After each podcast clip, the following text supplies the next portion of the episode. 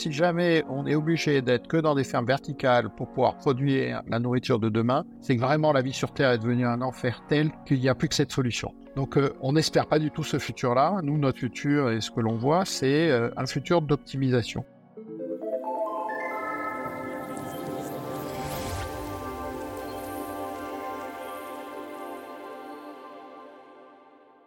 Bonjour à toutes et à tous, bienvenue dans le podcast Jeune Pousse qui porte plutôt bien son nom pour le sujet qui nous intéresse aujourd'hui, la ferme du futur. L'agriculture fait en effet face à des défis considérables à relever entre raréfaction des ressources naturelles, changement climatique ou encore croissance démographique. Comment réussir à nourrir correctement les 9 milliards d'habitants sur la planète en 2050 tout en préservant l'eau et régénérant les sols? Une équation que peuvent aider à résoudre les nouvelles technologies et l'ingéniosité, comme par exemple avec les fermes verticales de Futura Gaia, dont le cofondateur Pascal Thomas est l'un de mes invités du jour. À ses côtés, Patrick Merla, responsable des solutions pour les industries des produits de grande consommation chez Dassault Systèmes, avec qui Futura Gaia a collaboré pour développer ses fermes verticales.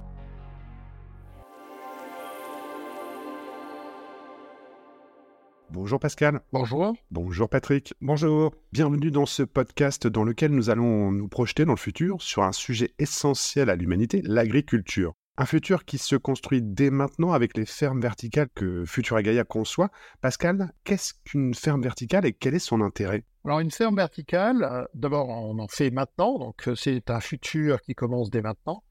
Et euh, l'objectif, c'est de pouvoir euh, non plus raisonner sur des surfaces, mais raisonner sur des volumes et produire verticalement, donc empiler des systèmes de culture qui vont, euh, dans des bâtiments, sur plusieurs mètres de hauteur, permettre de produire un certain nombre de végétaux qui doivent complémenter ce qu'on est capable de faire en serre ou à l'extérieur. Pour qu'on comprenne bien, que les auditrices et auditeurs comprennent bien, euh, à quels usages sont destinées ces fermes verticales? Est-ce que c'est que pour la salade ou il y a beaucoup d'autres secteurs qui peuvent être euh, nourris par ces fermes? L'objectif, c'est de produire des végétaux. Alors, ces végétaux peuvent servir à la fois en alimentaire, donc ça peut être en effet de la salade, mais ça peut être de l'alimentation pour bébés, parce qu'on veut avoir des produits exempts de toute contamination ou ayant des propriétés nutritives supérieures. Ça peut être pour du la cosmétique. Euh, de plus en plus, les sociétés de cosmétiques utilisent des plantes. On a été pendant très longtemps avec de la chimie. Aujourd'hui, on essaie d'avoir des plantes pour remplacer cette chimie. Et puis, euh, dernier usage, c'est celui de tout ce qui est euh, pharmacie, puisque on se rend compte qu'il y a beaucoup de plantes qui historiquement ont été utilisées en pharmacie. Et donc, comment est-ce qu'on peut produire ces plantes-là, toujours dans des conditions de production exemptes de toute contamination? Vous, vous êtes à la fois constructeur et opérateur, c'est-à-dire que vous opérez vos propres fermes ou vous mettez à disposition de cultivateurs vos fermes? Notre objectif, c'est d'abord de mettre à disposition pour des cultivateurs. Dans certains cas, euh, on se retrouve, en particulier dans les domaines pharmacie et cosmétiques, il n'y a pas forcément de cultivateurs dans ces domaines-là. Donc, s'il le faut, on sera opérateur. Mais notre objectif, c'est d'abord de complémenter, d'apporter des solutions au monde agricole qui, euh, dans ces phases de transition à la fois économique, écologique et climatique, doivent avoir euh, des éléments qui leur permettent de passer ce cap, qui est un cap euh, indispensable pour nous tous. Et est-ce que finalement les fermes verticales ne permettent-elles pas aussi d'avoir une production au plus près des lieux de consommation, notamment les villes, ce qui permet aussi de résoudre un certain nombre de problématiques de transport et de nourrir des populations qui sont grandissantes dans les villes? Il est évident que dans très peu de temps, on va avoir 70% de la population mondiale qui va être concentrée dans des villes. Donc euh, la, façon de nourrir une ville devient un enjeu majeur. Et euh, donc, un des éléments, c'est de pouvoir dire, bah, si on se met en proximité des villes, et c'est bien notre objectif, d'abord, on peut réutiliser des bâtiments déjà existants ou de réutiliser du foncier qui a déjà été bâti. Donc, un, foncier qui a été bâti, donc, quand on a fait une fondation, on a enlevé les 80 cm de terre qui font qu'on ne peut plus produire dessus. Et l'idée, c'est de redonner une vocation agricole à un foncier qui a perdu cette vocation le bâtiment qu'on utilise à Tarascon euh, depuis un peu plus de deux ans maintenant était un foncier qui euh, faisait de l'industrie précédemment. Et aujourd'hui, il est capable de produire du basilic. Où vous en êtes actuellement euh, Combien de fermes vous avez déjà déployées Et quelles sont vos ambitions pour les prochaines années? Alors, la société a quatre ans. Donc, quand on compte dans la vie humaine, c'est rien du tout. Pour nous, c'est beaucoup. Mais en même temps, ce n'est que quatre ans. Et en quatre ans, entre le moment où on a commencé à travailler sur le projet et euh, la livraison de notre première, euh, je dirais, premier gros morceau de ferme, qui est notre usine de Tarascon. Cette ferme-là, on l'a construite en 2021. Alors, on l'a ouvert en 2021. Donc ça fait deux ans qu'on l'exploite et on est en train de concevoir et de mettre en place la prochaine grande usine, la première ferme vendue, devrait euh, voir le jour en 2024. Et par la suite, 2030, 2040, 2050, vous vous projetez? Comme on est une start-up, on travaille avec des fonds d'investissement, donc il faut qu'on soit capable de leur donner un plan, euh, que ce plan soit à la fois crédible et ambitieux. Donc euh, on travaille bien entendu sur cette étape-là. On prévoit potentiellement d'avoir une quarantaine de fermes dans les dix prochaines années, ce qui fait que c'est à la fois très ambitieux, puisque il faut voir qu'une ferme, c'est euh, pas loin de 5000 mètres carrés sur 10 euh, mètres de haut. Donc c'est quelque chose qui contient beaucoup d'éléments et qui euh, est plutôt assez complexe à installer. Donc une quarantaine de fermes à l'échelle de la planète, parce qu'on prévoit que le problème de toute façon est mondial. Et donc il faudra se répartir à l'intérieur, enfin, sur l'échelle mondiale les différents éléments de production. Pour optimiser la production, vous vous appuyez grandement sur les nouvelles technologies, d'où la collaboration avec le 3D Experience Lab. comment s'est fait la rencontre entre vous? En fait, le premier confinement, quand on s'est retrouvé à faire notre levée de fonds en plein confinement, et puis derrière, avec cet argent, il fallait bien construire et concevoir la première ferme, on s'est retrouvés tous confinés. Donc on se retrouve tous, chacun dans un lieu euh, en France, et en particulier sur la phase de conception. Et donc il était évident que le seul moyen de pouvoir concevoir quelque chose en 3D était d'utiliser les outils 3D. Et donc on a commencé à tout imaginer et à tout travailler euh, dans un monde en 3D sur du logiciel. Et quand vous commencez à réfléchir 3D, la première chose que vous pensez, c'est bien entendu euh, Dassault Systèmes et l'ensemble des outils qui sont utilisés partout dans le monde. Et donc au début, ben, on n'a pas les moyens parce qu'on est tout petit. Et on découvre qu'il y a euh, une entité euh, chez Dassault Systèmes qui s'appelle le 3D Experience Lab et qu'on peut candidater à ce 3D Experience Lab. Et donc on s'est dit, bah chiche, on avait cette idée depuis le début que le digital, pour la phase de conception, c'était une évidence, mais c'était aussi une évidence pour les phases d'exploitation. Et euh, on a pu euh, comme ça se renseigner et voir que euh, dans l'offre de Dassault Systèmes, il y a quelque chose qui s'appelle le jumeau numérique. Et que faire un jumeau numérique, c'est à la fois utiliser un outil 3D pour la conception, mais aussi le continuer à l'utiliser dans sa phase d'exploitation. Et donc c'est ce qu'on a pitché à l'équipe du 3D Experience Lab en disant, mais est-ce que dans un domaine comme celui de la production de végétaux, l'utilisation de la 3D que nous on fait parce que ben, était à la fois contraint et c'est la seule solution aujourd'hui pour concevoir efficacement une usine, une ferme, pour nous on appelle ça une ferme, mais c'est un bâtiment, ça reste un outil complexe, bah, la 3D était totalement adaptée pour faire ça. Patrick, de votre côté, qu'est-ce qui vous a séduit? Pourquoi vous avez accepté de travailler avec Pascal et ses firmes verticales, sachant qu'a priori, à l'agriculture, ce système, le lien n'est pas forcément évident, en tout cas pour le grand public, et pourtant, l'un et l'autre ont beaucoup à s'apporter. Quelles ont été les raisons pour lesquelles vous avez accepté de collaborer avec euh, Futura Gaia La première chose, et Pascal le mentionnait sur ses commentaires, 4 ans d'histoire, nous 40 ans d'histoire, entreprise créée en 1981, sur lequel aujourd'hui on couvre vraiment un ensemble de domaines industriels qui vont, euh, je dirais, de la mobilité, du transport, bien d'équipement industriel, pharmacie, également les parties euh, biens de consommation. Un des éléments qui est clair, c'est euh, dans l'objectif de Dassault Systèmes, on veut vraiment progresser sur comment aider à harmoniser le produit, la nature et la vie au travers de douce industries. Et bien sûr, le domaine de la nutrition est extrêmement important parce qu'il touche, euh, je dirais, le quotidien, il touche la vie, il touche aussi la santé. Et dans cette perspective-là, avoir une entreprise très disruptive sur ces domaines-là est très importante. Et les domaines de la ferme verticale et la façon dont Pascal voit, je dirais, cette, euh, ces transformations euh, nous a séduit de prime abord. C'est un sujet industriel sur lequel on peut apporter, je dirais, une proposition de valeur très importante du part de notre histoire, mais c'est aussi un sujet sur la science, un sujet sur globalement la modélisation du vivant, sur lequel Dassault Systèmes travaille. Vous avez pu voir un certain nombre de publications sur euh, la modélisation du cœur euh, ces dernières années. Mais bien sûr, le vivant, c'est aussi la nature.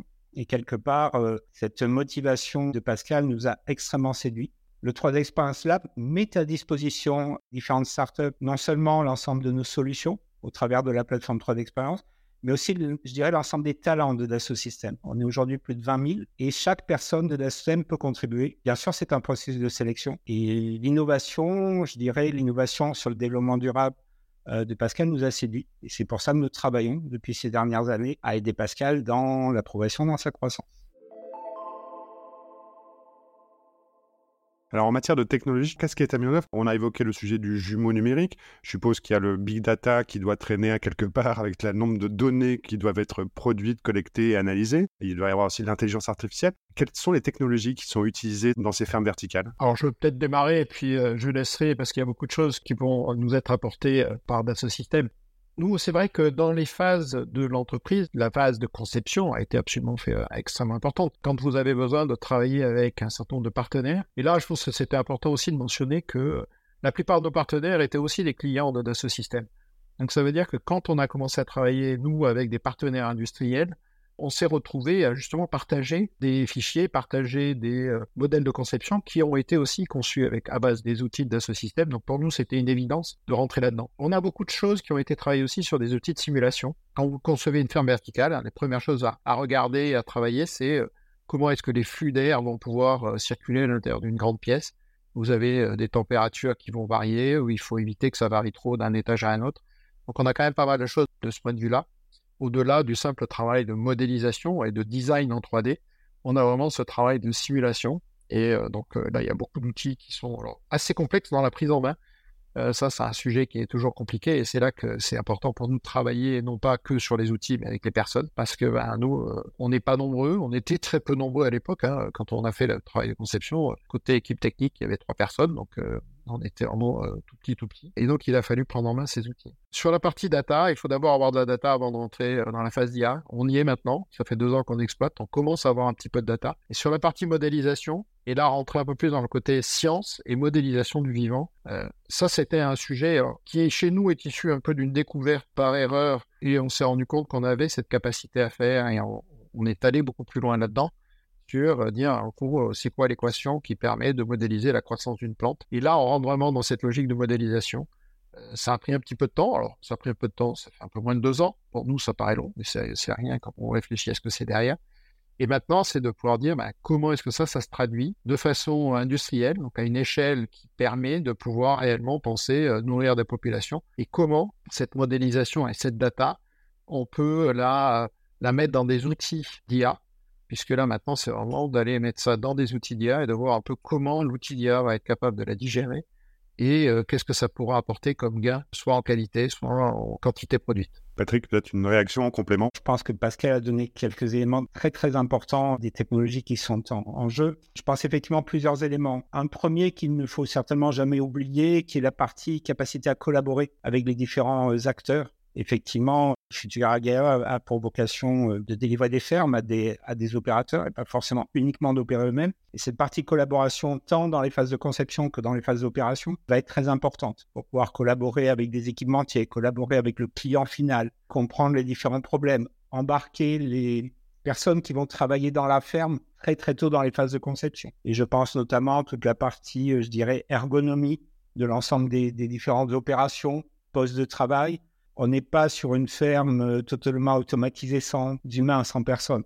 On reste avec un fermier qui va effectivement avoir ce cœur de métier et continuer à opérer, bien sûr totalement aidé et assisté par l'ensemble de la technologie. Et ce sujet-là, avec le jumeau numérique, avec la capacité effectivement qu'on peut avoir de visualiser la ferme avant même que la première brique soit construite, euh, va permettre d'embarquer l'ensemble des intervenants incluant les personnes qui vont réaliser, je dirais, la culture, la récolte euh, dans la ferme telle qu'elle sera réalisée et regarder effectivement ce qui va bien, ce qui va pas bien très très très tôt, gagner du temps, économiser de l'argent et gagner aussi de la confiance sur les personnes qui vont être amenées à opérer. Ça, c'est un premier point.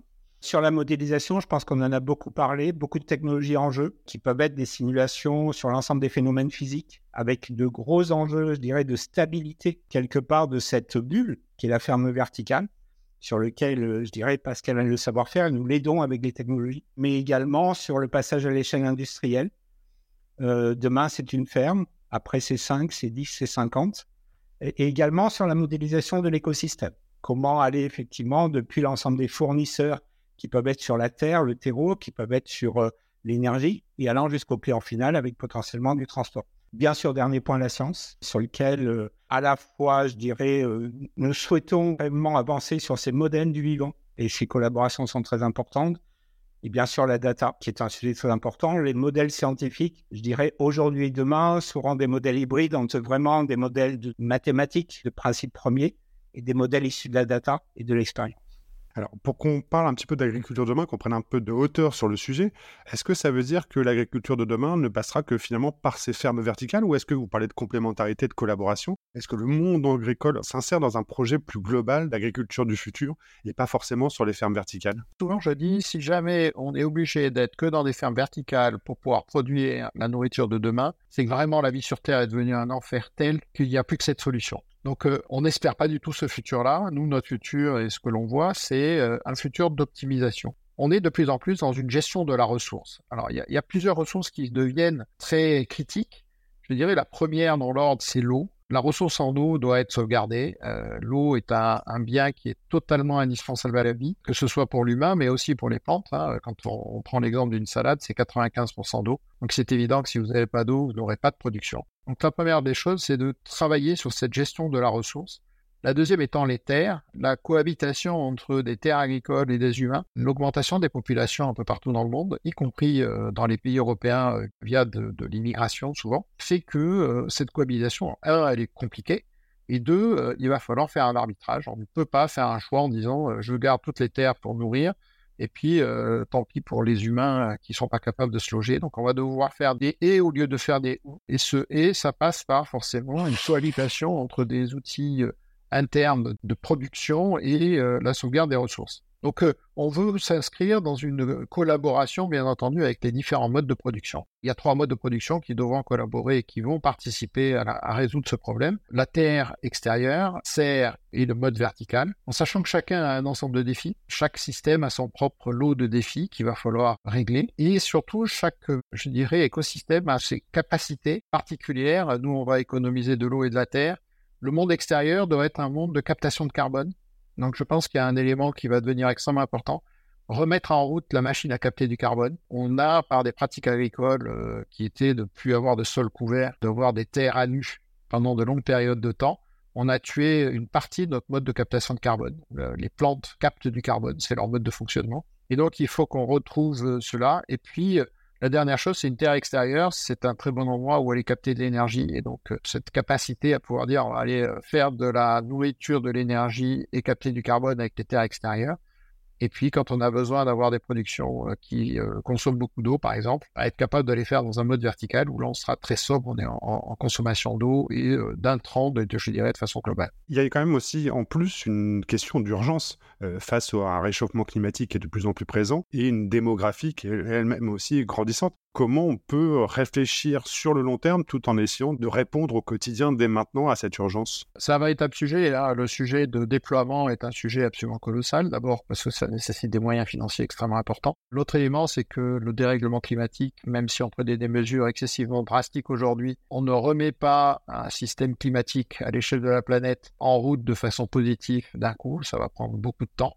Donc il faut, en effet, le futur c'est maintenant, parce que si on n'anticipe pas, on va se heurter de plus en plus à des phénomènes climatiques qui vont détruire des récoltes. Donne juste un exemple. Le dôme de chaleur qu'il y a eu sur l'Espagne en mois d'avril cette année a mis à mal toute la production d'huile d'olive parce que c'est tombé en plein milieu de la floraison. Et cette année, l'Espagne n'arrive pas à produire d'huile d'olive ou quasiment pas. Et donc, euh, on se rend compte que les effets aujourd'hui du changement climatique, on est en train de les avoir sur un système alimentaire qui va être en grande souffrance avec les problèmes qui vont être induits par cette grande souffrance du système alimentaire. Vous, Patrick, du coup, cette question d'urgence, parce qu'à la fois vous êtes sur l'expérimentation, 3D Experience Lab, mais en même temps, c'est un laboratoire qui n'est pas que sur la projection sur le futur. Vous, vous agissez dès maintenant aussi. Nous, effectivement, on est sur maintenant, effectivement, parce que le futur, il est maintenant, il n'est pas dans 10 ans. Euh, cette urgence est importante. Moi, je vois vraiment cette agriculture du futur comme, je dirais, une augmentation de l'agriculture actuelle, pas un remplacement. On est vraiment sur euh, comprendre comment d'autres systèmes peuvent amener à, reconsidérer cette agriculture avec des points qui sont beaucoup plus locaux euh, on parle aussi du transport, qui est très important, sur lequel euh, on sait que son impact n'est pas le meilleur au monde, loin de là. Et puis, je dirais, sur cet aspect des villes, je vois la ferme verticale aussi comme euh, une opportunité de rééduquer des populations très urbaines à ce qu'est l'agriculture, en mettant des éléments de cette agriculture beaucoup plus proches et re-regarder l'agriculture avec un œil nouveau depuis les villes. C'est un point important. Dernier commentaire qui est fondamental dans, je dirais, l'urgence, c'est aussi quelque part la souveraineté alimentaire la capacité à pouvoir euh, avoir une autonomie sur l'ensemble des, pays permettant de considérer l'avenir d'une façon sereine. Je dirais ce dont on peut parler sur l'eau, sur les changements climatiques. Je pense que personne ne veut savoir euh, demain des grandes familles. C'est quelque chose qui est du domaine du passé. Et euh, je dirais une augmentation de l'agriculture doit nous permettre effectivement d'envisager ceci de façon durable et sereine. Eh bien, merci beaucoup. En tout cas, on va rester sur cette note positive. On passe à tous les défis qui nous font face. Merci beaucoup Pascal. Merci beaucoup Patrick. C'est malheureusement la fin de ce podcast. J'espère qu'on aura l'occasion d'évoquer ce sujet-là, parce que je pense que ça peut être intéressant qu'on l'évoque de manière récurrente. Il y a beaucoup d'innovations, il y a beaucoup d'avancées. C'est effectivement stratégique et vital pour la planète. Merci beaucoup en tout cas de votre témoignage. Merci à vous, auditrices et auditeurs, de nous avoir écoutés. N'hésitez pas à vous abonner ou nous laisser des commentaires. Et je vous dis au revoir. Au revoir Pascal. Au revoir. Au revoir Patrick. Au revoir.